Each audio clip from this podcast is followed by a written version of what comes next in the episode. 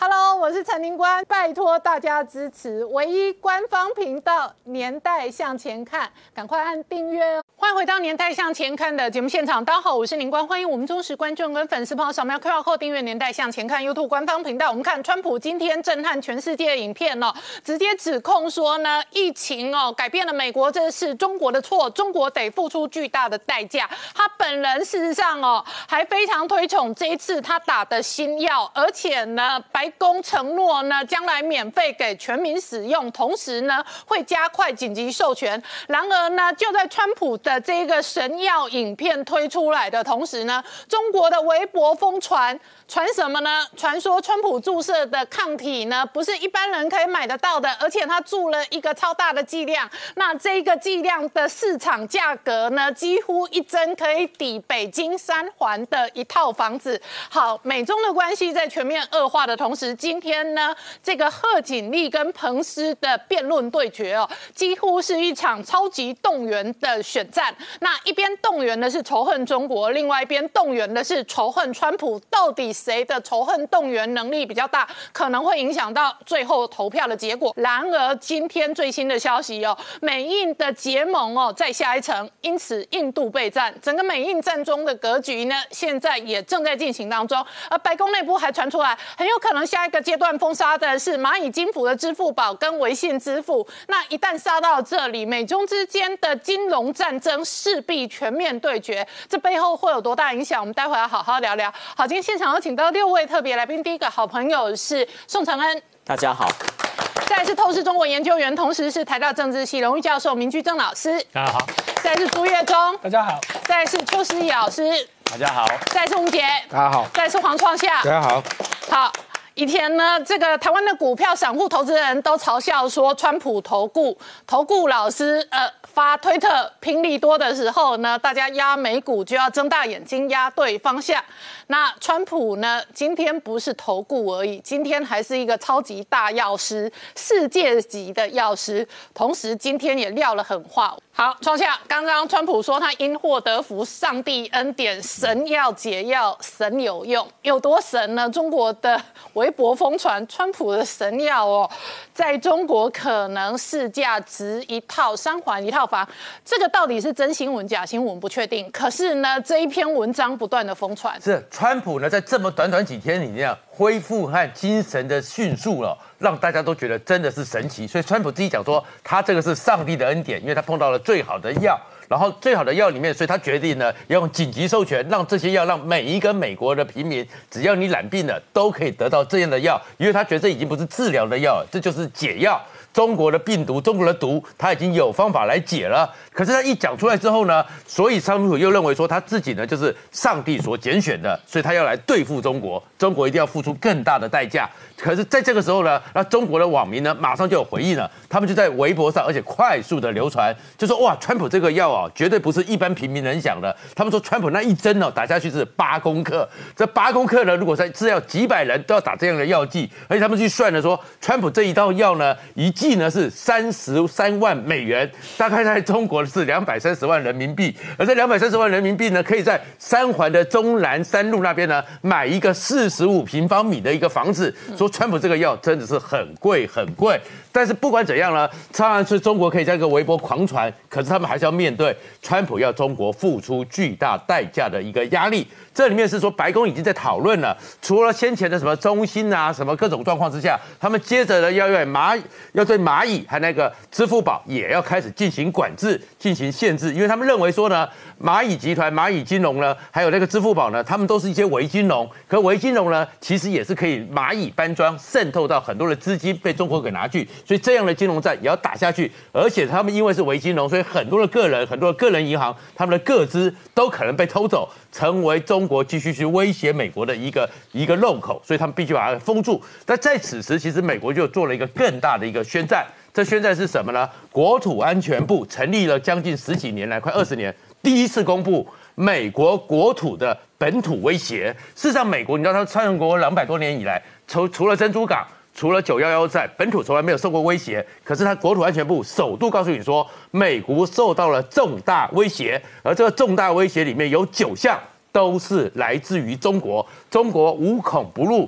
专门要去威胁美国的国家安全，所以沃尔夫特别讲说，他写出这个报告是希望呢，三亿的美国人要有清醒的眼光，去认清楚中国对美国本土，他一直告诉你是美国本土受到威胁，已经不是像伊朗、像俄罗斯是在世界上威胁了世界秩序，威胁到是美国人的身家性命。首先，他第一个讲的呢，就是网络的威胁。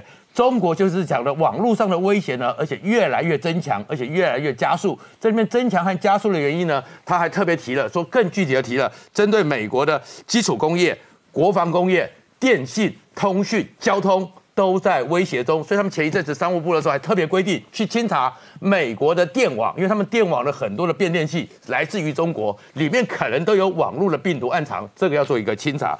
第二个呢，他们在这一段时间里面，国土安全部讲说，至少查到上万个假推特账号，而这假推特账号就在美国里面呢，去散布关于 COVID-19、关于中国病毒这里面的假资讯，打击美国的威信。然后造成美国人对这个病毒的恐慌，这是第二项的威胁。第三个呢，当然是一定会跟过去一样干预美国的大选，他们的网络部队红军不断的会网军、水军会去干扰美国，散布假讯息。第四个呢，他们发现就是直接的。进到了各州，从地方包围中央，所以他们直接的跟像皮兹堡市啊，什么很多地方直接跟地方做沟通，直接是中央做联系。最后呢，他接着还讲呢，还要去收集美国的供应链，整个各种的供应链里面有哪边有漏点，他们就从那边去攻进去，而且呢，还给美国很多假东西、假资讯。他们在这段时间查到，他们透过这些地方的供应链，是地方上的供应了一百万个假的口罩。七然后七十五万个假的有毒的设计试剂，造成这样困扰。好，那同一时间哦，我请教一下明姐哦，川普今天撂了狠话，他说中国得付出巨大代价。现在看起来，美军全方位的军事战略主要的核心都放在对付中国。我们看到这个美国的白宫安全顾问欧布莱恩哦，他还特别谈到说，中国在这一个造舰上面的一个呃军事的一个野心哈。是，大概是过去在历史上来讲，一战之后，大概就是当时德国企图要挑战这一个英国海军哈海权的一个呃历来哦，大概仅次于这一次案例的一个最大的一个潜力哈。那等于说这样的一个动作对美国来讲，当然是存在一个长期的一个战略上的一个威胁哈。所以呃，美国的国防部长艾斯培哦，那这这两天特别对外公开宣布了一个美国海军未来哈。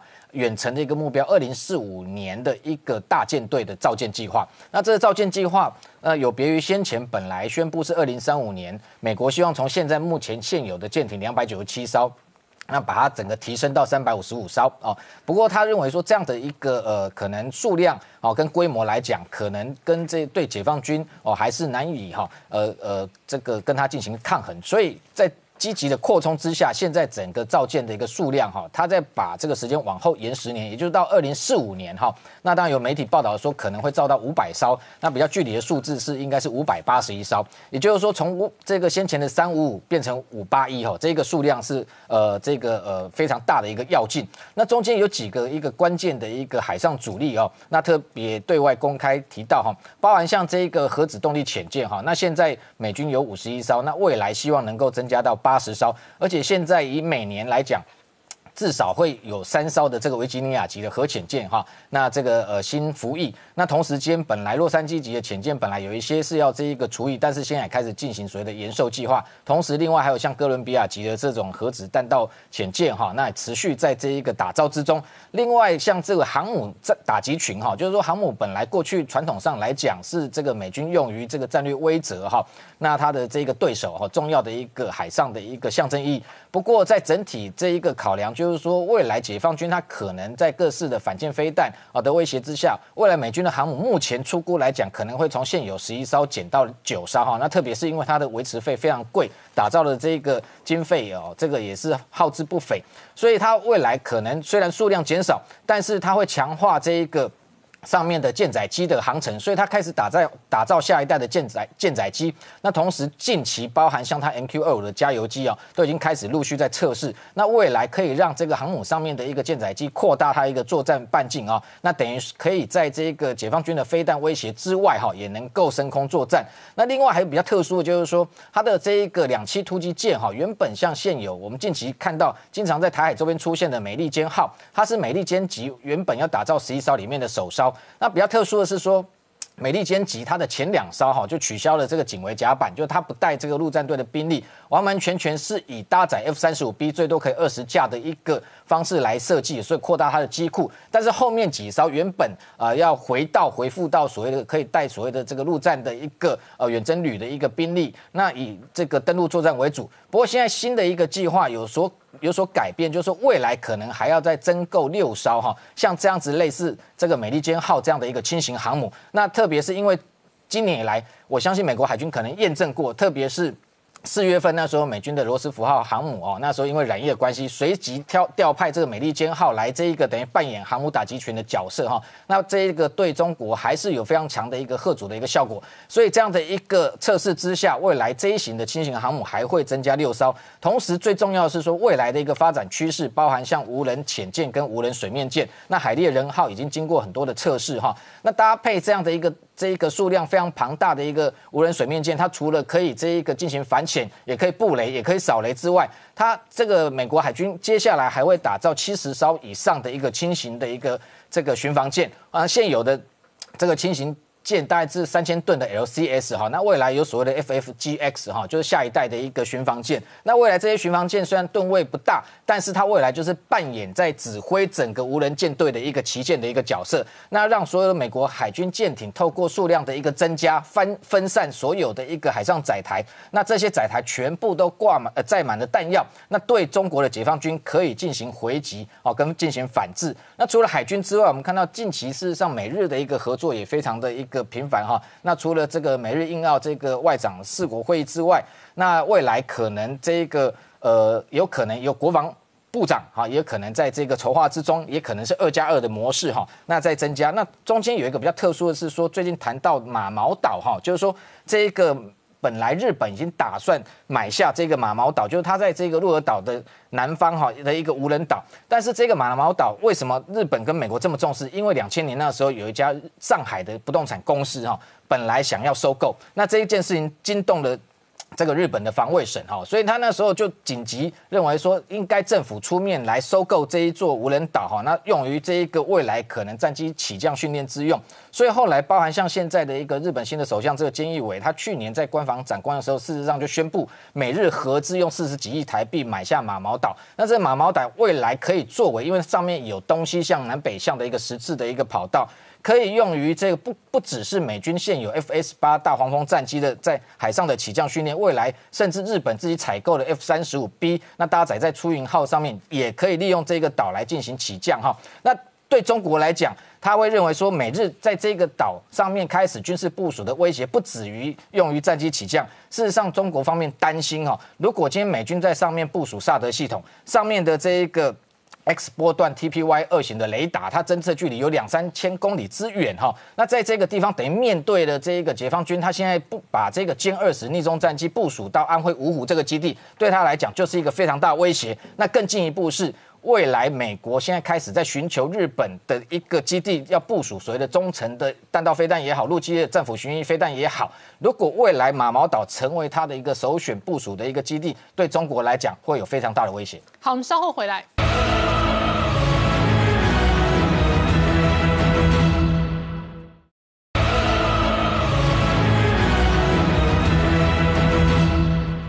年代向前看的节目现场，我们今天聊的是倒数二十六天，美国要选举投票。川普今天撂了狠话，他说中国得付出巨大代价。同时，今天贺锦丽跟彭斯的辩论，彭斯也统一口径，中国得为病毒负责。好，陈汉，我们刚看到的是贺锦丽跟彭斯的辩论了。这两个人是非常典型的美国的政治人物。彭斯是典型的共和党保守派，那他当然也是共和党的精英，所以相貌堂堂，口条也是非常好的。贺锦丽是另外一个加州政治正确的代表，她当然也是精英，然而她也是一个非常典型的民主党的政治人物。对，今天的辩论虽然是副总统，通常我们会认为他是比较次要，但是在经历过第一场总统辩论，还有川普住院之后呢，副总统的角色特别的受到关注。那么 BBC 说呢，只差一个心跳的距离，为什么呢？一九六三年的时候，甘乃迪遇刺，詹森立刻就要接任总统。那今年的情形呢？川普如果明年当选，已经七十四岁，拜登更高达七十七岁，那么都通常预测说，可能拜登可能你第一任都做不完啊，所以这两个人会特别受到重视。今天呢，在犹他举行那个。主呃主持人是今日美国的华府主任，叫做 Susan Page 佩吉。然后呢，九十分钟，然后呢分成九个问题，九个段落，一次十分钟。那每一个人有两分钟的申论，然后六分钟的讨论。这个规则是重要，我等下会提。今天九十分钟做完，大家每一个主播都说这是实实在在九十分钟。我们现在能不能休息一下再进讲评？非常的实在，中规中矩，通通都是政策牛肉啊。所以不但是人，还有政策牛肉。我们先讲他们两个人的风格不同。贺锦丽非常强势，彭斯不温不火，这两个人背景非常不同。当然，一个是白人，一个是所谓黑人。其实他是牙买加，父亲是牙买加。贺锦丽的妈妈是印度裔的，然后她是女性，然后中间她是五十五岁，那么彭斯已经六十一岁。彭斯过去担任印第安州的州长，也当过众议员。那么呃，贺锦丽则是加州旧金山的检察长，加州总检察长，然后现在是参议员。然后呢，这两个人风格非常不不一样。彭斯是不温不火，非常沉稳，而且就平铺直叙，所以没有什么火花。但是贺锦丽非常锐利，非常快速，但是攻击性很强。问题是我们探讨两个问题，哈，第一个是贺锦丽非常强势，到底有没有给他加分？这件事情同他的说一直说彭斯你在插我的话，嗯，这件事情他甚至说大概说了十几次，就是说我现在在讲话，I'm speaking。就是说你不要插话，可是哦，我越看越觉得疑惑，因为明明就是两个人的两分钟申论是不可以插话的，但是后面六分钟是讨论的。那主持人也说我们讨论是要鲜活的，所以这个事情其实没有必要说彭斯你插话。也就是说，侧景一在这塑造说彭斯插话的这个印象。第二件事，主持人公不公平？因为第一场主持人说似乎对川普阵营比较不公平。今天有没有情形呢？今天有一个情形，就是双方不断要回头，就十分钟讲完就进入下一个，但双方都说，哎，我能不能对上一个再讲一下？其中有一段呢，就是说拜呃彭斯攻击贺锦丽，他说他黑人的，嗯在加州的时候，其实黑人的被他追诉的人很多。然后讲完了，主持人要到下一个，他就说。贺锦就说能不能给我三十秒？嗯，结果这个三十秒讲完，他提醒他，就会让他讲了一分半钟，所以整整讲了两分钟。我觉得今天主持人其实是有一点点偏颇的。嗯，那我们来看一下政策内容九大领域哈。第一个领域是这个疫情，疫情当然这是民主党是公式，就是说川普处理疫情不当，都在隐瞒，都在轻忽。但是彭斯就是防守，他是说我们的哲学是让人民有信心，嗯，人民自己决定他怎么样对他健康最好，而不是依靠政府来做什么事情。然后他其实还问。的一个反回马枪，他说：“拜登，你们阵营一直批评我们做的不好，我们哪里做的不好？有什么事情是你可以做的更好？”嗯，其实贺锦丽在这边有一时一时是语塞，他说：“你们有做，我们也是做一样事，只是你们做的不好。”嗯，所以说其实呢，这件事情其实我觉得民主党没有得到什么分数。第二件事，第二个问题是非常出人意料，他是直接问。副总统，你实际上是什么角色？嗯，还有就是总统的健康。先说总统的健康，两党问问说，总统的健康的资料应不应该公布？两党都说要公布，而且川普就说我们都已经公布，非常透明。贺锦丽这时候还特别说，不但是医疗健康健康状况要公布，税务也要公布。我觉得这是转移话题哈，但是。他们问他说：“你们阵营有没有谈到说，万一总统发生什么事，你们的移交程序是什么？”嗯，两个阵营都没有回答。我觉得这题可能是大家都没有预料到主持人会这么直接的问这样的问题。第三个是经济，经济是护工的。民主党就是说呢。啊，川普的经济对社会不公平，只有富人，只有呃股市好，但是呢，工作通通都失掉，而且呢，中美贸易的这个执行呢，非常的不好，造成这个工作其实没有办法回来。嗯，那么民呃共和党也公平民党说你要加税，而且呢，你其实不信任人民，我们是信任人民，让人民来自己做做这个经济的选择。第六个是中国跟外交政策，那么中国的部分呢，彭斯非常说的很清楚，中国必须要为疫情负责。贺锦丽其实在民主党的中国政策没有回答，彭斯。基本上还问了一个问题，我印象是深刻的。彭斯问他说：“中国是美国的敌人吗？”对。然后贺锦丽就闪掉了，然后就回去讲俄罗斯。对，民主党完全今天没有。贺锦丽回这一个回答也是回答，没有说 yes 就是回答了。对。正常的情况下，我昨天讲皮友哦，调查美国人七十多趴反中，然后日本人八十六趴反中，然后。呃，川普的团队成天讲中国是美国的敌人，对，所以如果有人问我说，你觉得美国现在把谁定为头号敌人，我就会不加思索说中国。嗯，然后正常的美国的政治正确的，如果是反中的那七十多趴，被问到说中国是美国敌人吗？他就会直接说 yes，但是贺锦丽完全没有回答，然后他就闪去俄罗斯如何如何。对，完全那这这种闪避也是回答，就是一个很简单，你可以回答 yes 的问题，你没有回答的时候，你已经表达了你的态度不是非常不 yes。直接。对我必须要说非常不直接。对，那这是一个很重要的攻防哦。那这个攻防事实上也有可能影响到未来就看的选战。共和党能不能持续去攻民主党，因为其实他们跟中国的亲近，不但是拜登本人、贺锦丽本人都有受到攻击。那么这个就你不要就怪共和党说你要 getting personal 变成人身的攻击。那我们看政策完了之后呢，我们有五大议题，可以说这这两个人描绘出一个对于国家美国的未来的不同的想象。嗯，经济、健保、环保。外交跟中国政策还有种族关系，非常非常不一样，那就看选民选择什么。好，那我请教一下这个呃邱老师哦，刚刚讲到哦，贺锦丽哦是美国的另外一个移民梦的典型人物，是然后也是一个政治正确的人物。是那所以呢，贺锦丽身上代表了背负着某一部分的民主党的传统价值。当然然后呢，彭斯的角色也是非常典型的共和党的保守派精英。事实上，贺锦丽的一生哦，就是他现在活了这个五十几岁哈、哦，你大概可以看到贺锦丽她所代表的，真的就是千千万万的移民、到美国第一代很辛苦，然后生下第二代，给第二代最好的教育资源，把第二代拉拔起来。事实上，贺锦丽的爸爸本身是。这个加州伯克莱大学的博士，后来毕业之后在史丹佛担任经济系的教授。他的妈妈更不遑多让，叫郭帕兰。郭帕兰是一个印度裔的女性，她当年十八岁嫁给她爸爸的时候，完全是抵抗了印度这种媒妁之言的这种、这种呃社会的的的压力，然后嫁给他爸爸。嗯但他们两个结婚之后，七年就离婚了。嗯所以贺锦丽在呃，她七岁的时候跟她的妈妈就到加拿大去住了一段时间。那贺锦丽回忆说，她的爸爸妈妈从来没有因为钱吵过架。嗯。只有会吵架一件事情是买什么书他们会吵架，嗯，所以你可以知道说贺锦丽是在一个书香的家庭长大的。那另外一个重点是贺锦丽是在一九六零年代，她刚好是这个小朋友，嗯，她曾经呢参与过美国的公车方案，嗯，那什么叫做公车方案哦？主要是在一九五四年的美国最高法院的释宪叫布朗案。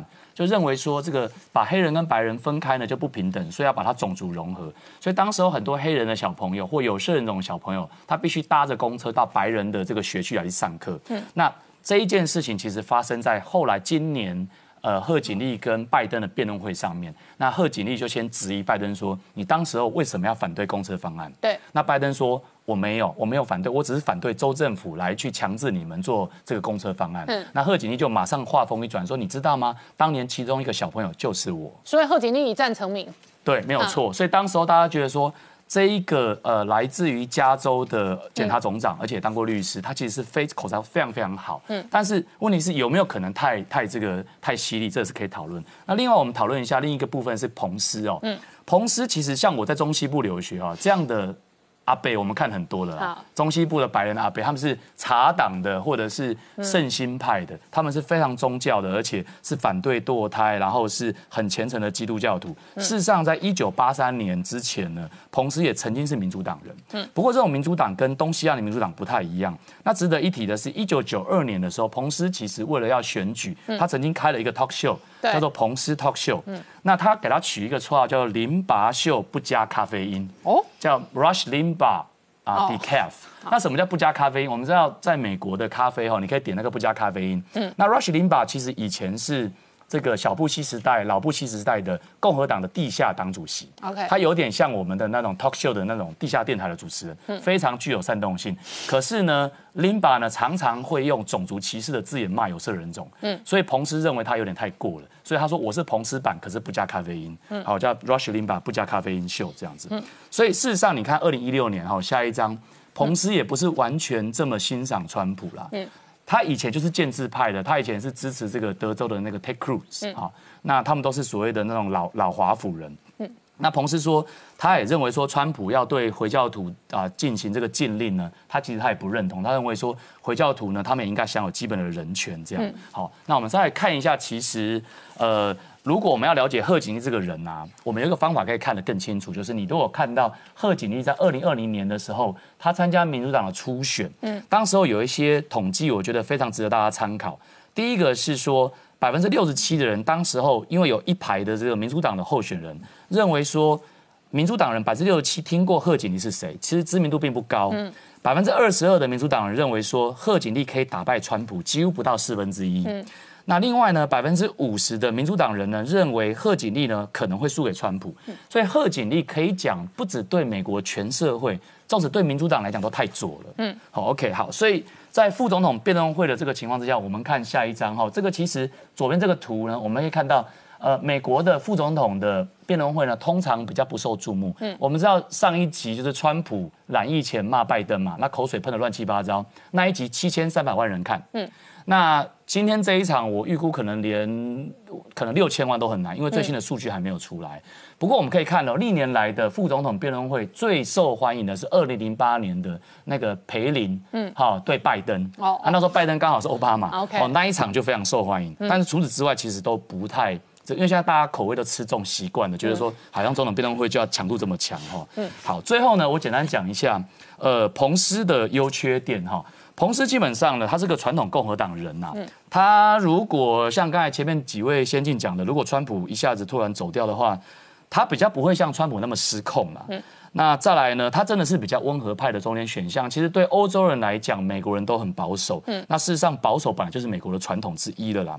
那再来，他有州长的治理经验。然后呢，对台湾人比较重要是，他对中会继续强硬。嗯，他的缺点当然他是有各种保守。反同啊，反堕胎啦，等等这一些。然后呢，川普如果连任之后呢，因为川普这个人是非常自我为中心，所以彭斯呢他难施展。好，相对于那个那个特警力，如果他选上副总统的话，我相信拜登会给他很多的空间挥洒。那再来呢，美国会继续极化。那最后我们谈一下贺锦丽的优缺点哈，她其实就是奥巴马二点零啊，有色人种女性。然后呢，她的这个进步的思想，然后呢也是重视弱势的权利啊。那事实上她还很年轻，我觉得她有点火候还是太旺，可能再要再磨一下。那他的缺点当然就是说，他其实是很西岸的，他其实在东岸也只有读了叫 Harvard 好这个黑人在读的一个大学的这个经验，其实他并没有到中西部南方来去看看这些人的想法。那另外是他感觉是非常不反中。好，我们稍后回来。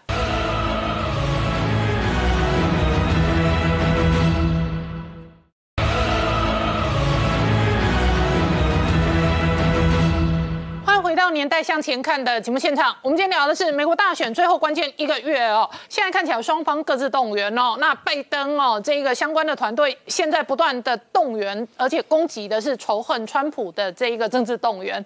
然后呢，白宫的团队哦，包含了彭斯跟这一个哦川普同一口径，那仇恨动员的是仇恨中国的力量。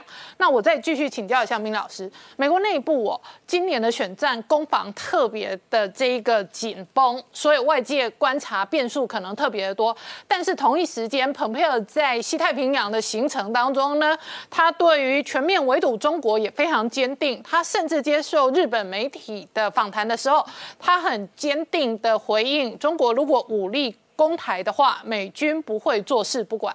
对我们还原一下话，他那个话的那个原来的说法哈。他是前几天到日本东京开会，他跟日本、印度跟澳洲的那个四三个国家加上他自己呢，四国的外长开会，这个叫做四方安全对话。呃，他有几段话呢，跟刚才主持人问的那问题相关的哈。第一段话是问说啊，如果台湾海峡军事紧张局势升高，然后如果中共片面攻击台湾，美国是不是准备要参战？啊，彭斯这呃这蓬佩奥是这样讲的，他说美国正尽一切努力和方法在降低区域的紧张情势，他没有直接说我要干什么。好，这第一段话，第二段话呢，他就讲了说，呃美这个美国呢，在这个川普总统领导之下，它的全球使命呢，就是带来和平，而不是冲突。但是可耻的是呢，中共在到处惹是生非，在越南、在钓鱼台、在中印边界什么等等，他都在这个霸凌别人啊，这不是大国应有的作为。这第二段话，第三段话他说，美国责任呢是要减少中国的一个霸凌。美国认识到呢，姑息跟绥靖是行不通的。只要对中国共产党在全世界做的这些事情，这坏事情呢，屈膝一次以后，就要不断的对他下跪。所以，美国在亚太的地区呢，一直非常活跃，来确保维持一个自由开放的印太地区。然后呢，他很准确讲到说，不论台湾或日本遭遇挑战，美国在安全方面都会是个好伙伴。这是他的原话。所以他倒不是真的说做事不管或做事不理，他说是一个好伙伴。然后第四段话呢，就 NHK 问他，NHK 问说，中共最近镇压香港到这样子啊，然后他这个你们两边呢在台湾方面正紧张的这个情况在加剧，然后你怎么看待说万一中共对台湾做香港的这个事情？彭票说：“我们正在观察台湾的情况，这不是美国跟中共的对决，这是自由跟暴政的对决。”这话讲得非常好啊！然后这是关于世界会被那些强权的用军事力量欺负别人的人来统治呢，还是在一个有规则的、有民主跟自由系统下运作的？这是我们现在面对的挑战。所以说起来，就是你说他有没有真正讲这几个字呢？他没有这样讲。所以这牵涉什么问题呢？牵涉到说美国在亚太地区，是对于中共跟台湾之间呢，我们那个美国的这战略的定位呢有没有改变？过去我们讲说，美国对于这个台海地区呢，它的这个原则叫做战略模糊。所以人家现在说啊，是不是它从战略模糊走向战略清晰？我们来仔细看一下。因为最近美国的一个很重要的期刊叫《外交事务期刊》《外交政策期刊》《外交政策期刊》呢，他也发了一篇文章，也在谈论这件事情。那么那个作者呢是赞成说应该改成战略清晰。美国传统是讲战略模糊，什么叫战略模糊呢？就是当中国大陆跟台湾爆发战争的时候，美国到底到底会不会出兵？我现在不告诉你，到时候我再说我会不会出兵。所以保持一个战略模糊，他用模糊作为贺阻的手段。那么这个贺阻坦白说啊，还大家以为是针对中共，不是，它针对两边。一方面呢是针对中共，让中共不要打台湾；二方面是针对台湾，让你不要轻举妄动去搞台搞台独而，引发中国人打你啊什么等等。所以当这些有学者或者有台湾的人呢，也建议说，美国是不是应该改成战略清晰呢？那什么叫战略清晰呢？就我现在就讲清楚，如果将来台海方双方爆发战争，我美国一定出兵或一定不出兵，叫战略清晰。当然现在主张战略清晰是说，你要说要出兵。否则，你等于说鼓励他要出兵了。好，那可是现在反过来又另外一个学者说，那如果你现在就讲战略清晰化，你会不会鼓励台湾独立？但这个问题呢，美国其实早就有了答案。美国曾经讲过说，如果台海冲突是因为台湾主动挑起的话，那美国对不起，我可能不会出兵了。所以这些话呢，美国是到处都讲过。那现在蓬票的话，到底有有没有牵涉到这个问题呢？就要引引发下一个国际政治的一个理论问题。我们看到国际政治上，我们观察一点，就是当一个大国跟小国同盟的时候呢，其实出现了一个尴尬点。大家都觉得说，在大国跟小国同盟的时候呢，小国担心多一点，大国担心少一点点。或许是，但两个都担心，为什么呢？小国担心呢，大国出卖他，这是台湾一直在讲的弃台论，弃台论。那大国你说有什么好担心呢？大国担心说，你小国因为跟了我大国同盟之后有了保护了，就结果呢，你跑去制造麻烦，拖我下水。当年呢，大概在两千零一年以后，美国不是碰到九幺幺恐怖攻击吗？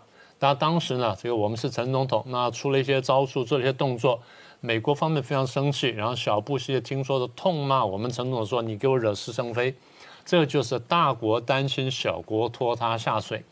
所以在国际政治理论当中呢，大小同盟之间是出现这种尴尬情况，而且尤其是牵涉到核子武器、核子大国的时候呢，特别是这样。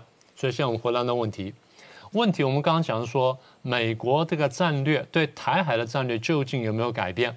刚才我们那段话呢，各位看到那四段话呢，都提到了。好，那么对这四段话的这个解读呢，蓝绿双方呢各不相同。蓝绿说美国没有保证协防台湾，绿营说蓬佩奥这说法呢讲得很清楚，形同保证。可是我们仔细看呢，这么多年下来，不管美国这个怎么说怎么做，自从一九五三年签呃一九五四年签了美国跟台湾之间的协防协定之后，然后一九七九年算废弃这协定，但是美国对台湾问题呢从来没有说袖手旁观。我曾经讲过，说一九五四年这个当美国重新认定他跟中共是对手的时候，当时台湾问题已经国际化，所以台海问题从来不是只在台湾跟大陆之间。好，那可是下一个问题又来了，你说美国从来不袖手旁观，问题是你虽然不袖手旁观，你到底要怎么做？那么美国从来没有讲清楚我到底要怎么做。这就是我们反来覆去跟大家讲的，其实美国还是在玩战略模糊，所以现在我们拿来看蓬佩奥讲的话有没有超过美国当年说的话呢？我们稍后回来。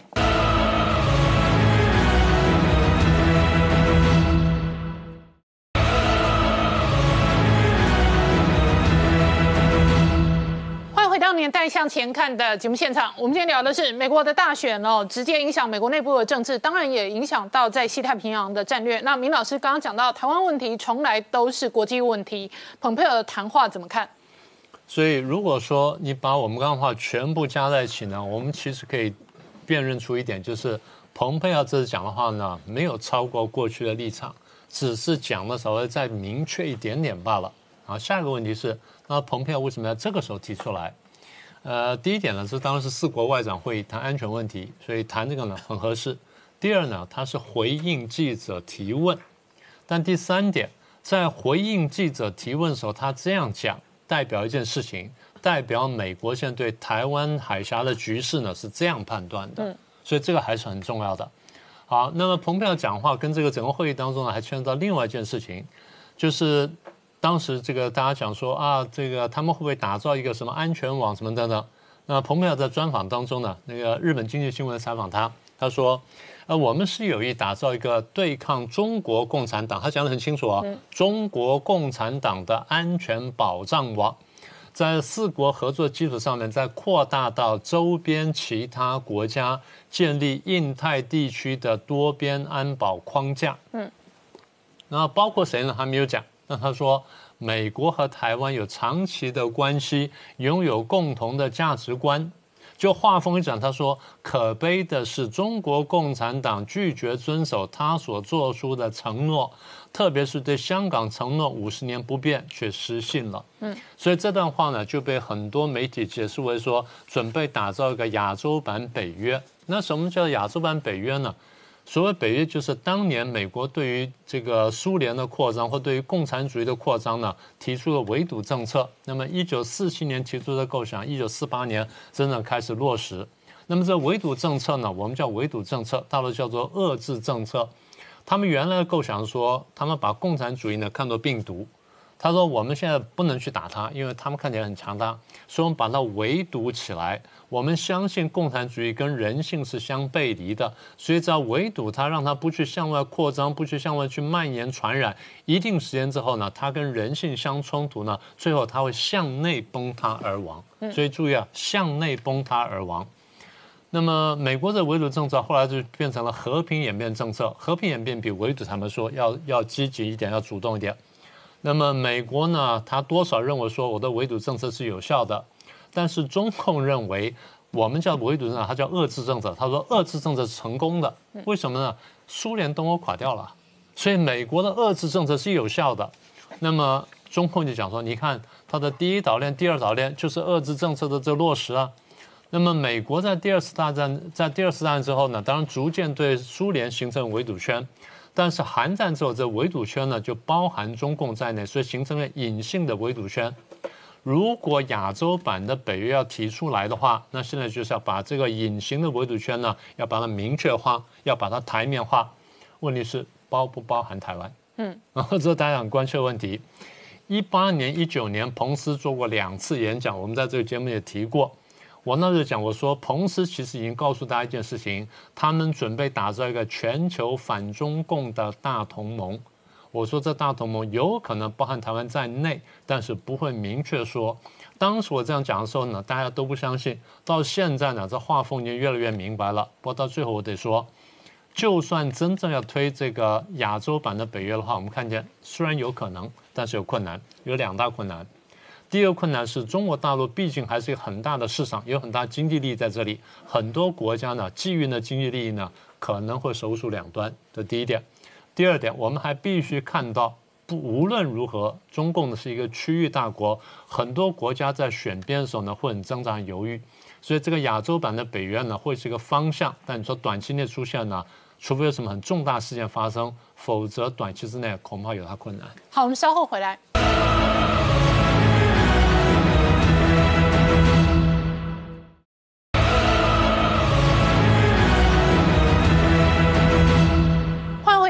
向前看的节目现场，我们今天聊的是川普直接在今天丢出全新的影片哦。那一方面哦，他宣传了他所测试的新药的神奇；另外一方面，他直接讲明哦，这整个疫情都是中国的错，中国得付出巨大代价。那问一下这一个月中，哦，事实上。川普二零一八年开始打贸易战之后，已经明显的影响中国世界工厂的这一个角色、战略跟地位。那现在看起来，习近平回应的战略是内循环，但是内循环并不容易有拥有像过去这些年中国曾经带来的大成长。呃，确实哦，本来他们打的算盘是，哎，我过去因为我做贸易什么各方面我赚了很多钱，但把我的内需市场给养起来，所以我靠内循环，即便美国现在打我，内循环应该可以撑起我的经济嘛。可是事实上真的是这样子吗？我们就看中国现在还正在放的这个十一长假哈，他们要放到今天呢，明天他们要要补，呃，他们后新十月十号要补班了。嗯，好，你看到。放长假，尤其今年因为疫情关系，大家都不能出国去玩，一定在国内玩嘛。好，那你看到很多新闻，就跟你说，哇，你看那个观光区啊，多少人怎么样？甚至我看到一个印象很深刻，就是有广州的民众，他准备要出去离开广州出去玩，嗯，结果堵车堵七个小时，他连广州他都没没离开，有够夸张的。好，那我们想说，哇，他今年一定旅游很热，结果哦，你看哦，官方数字哦，还不是民间的统计哦，告诉你什么？这八天的长假当中的前四天，结果旅游出游人数减少，比去年同期减少百分之二十二。嗯，收入的部分更减少百分之三十一，每个人平均花的钱也少了百分之十二。嗯，所以你想，都跟你说这么好，那结果你自己官方的数字告诉我们说根本就没有这么好。嗯，好，再看到另外一个指标就是手机，我们都知道。华为手机被被美国制裁之后呢，中国人也在说啊，我们自己要爱国，所以大家都来买华为手机。嗯，结果你看到中国数一数二的这个通路京东，嗯，他们所做的八月份的调查结果，第一名是谁？iPhone 十一。OK，而且 iPhone 十一的销量居然是华为，华为排到第六名，好，整整多了将近五倍。嗯，哎，注意哦。iPhone 十一其实是旧款，全世界都知道准备要出 iPhone 十二了嘛。嗯，喜欢 iPhone 手机的，照理说应该会准备等新手机上来嘛。嗯，没，而且这次 iPhone 十二都跟你说我准备是五 G，但 iPhone 十一是旧的四 G，没有道理你现在要去买它，结果居然不但买还买爆。嗯，哇，所以的当年就有网友说，当年华为不是说三年干掉三星，五年干掉苹果吗？结果自己现在先被自己干掉了。好，所以呢，我们看到。台湾的工总就在统计哦，就去调查，哎，台湾已经在中国的台商居然有八成不想再继续待在中国了，嗯，好，甚至有很多都打算要回来台湾，为什么呢？因为他们去调查说，其实有很多的营收，就分两大产业，就做产产来说，居然有九成是是在衰退的，那。资讯电子科、电子业呢比较好一点，但是也有七成都受到影响。好，那如果再用复工率，中国不是说啊基本上都复工了吗？结果你看到工总的调查告诉你说，复工超过六成以上的，大概只有占全部台升的四成。嗯，如果能够七成哦，有六成以内的，说六成以内的有四成，超过七成的也有有五成，可是有一成根本都还没有开工。哇，你看这个问题多大？好，所以同时间，日本的日经的他们一个转载说，A I T 说，A I T 其实在对台湾的一些企业呢，开始跟他们发出一个讯息，什么讯息呢？警告台湾这些厂商，你们赶快离开中国吧，要不然接下来美国再继续实施制裁的话，你们这些台商企业也会跟着倒霉。好，那当然 A I T 也有出来否认说没有这回事了哈。那到底真假，我们就往下看。好，那当然摆在眼前的事实是真的，很多台商都回来了。好，最具指标的红海，你看到红海海现在抢土地。前一阵子我都看到台积电在抢地，对。台积电是呃南科啦、竹科啦，有人要丢的话，他都买。是所以台积电接了很多其他业者的这一个土地，他标了好几个是 case，是现在连红海都在抢工业，地。因为红海大家也知道，红海最主要的主力都是在中中国嘛，嗯所以红海的动作最受到瞩目。你看，现在连红海的子公司叶城专门做触控模组的，嗯都去花花大钱把中科的后里基地的这个土地给买下来。那这块地本来是联电的，嗯他花了十七亿多哦，算是以工业土地来说是非常高价哦哦。而且根据统计，整个中科今年以来其实已经有。大概有将近二十件的统计案哦，而且更夸张的是，中科附近的房价现在一平喊到二十五万，光今年涨了十五趴，哇，真的是发大财啊。那竹科更不遑多让了哈，就有这个物料业物物业管理的业者就去统计说，现在整个今年台湾的土地的销售大概前八个月就两千一百亿，大概去年全年才两千七百亿，所以预估今年全年。如果照比例来说，今年有机会破三千亿，那光其中的工业土地就三百多亿了。好，是主要都台商回来或者扩产扩建在抢地嘛，没错类似台积电跟红海这样的案例。对，而且很重要，现在有一个很指标的一个案例是在竹科一万一千八百多平，现在公告要招标，十一月要开标，大家可以等着看，到时候这块地可以标多高的价钱。好，今天谢谢大家收看《年代向前看》，也提醒我们忠实观众跟粉丝朋友扫描 QR code 订阅《年代向前看》YouTube 官方频道。我们同时在 IG、脸书、Twitter、Telegram 上面都有官方的账号，而我们 YouTube 平台上面的订阅也突破七十五万人了。我们的影片资料库有高达六千个影片资料库，欢迎大家分享、订阅跟追踪。不定期我们也会推出网络独播版，还有周末精华的影片。谢谢大家收看，谢谢大家订阅。有空麻烦顺便看广告，谢谢。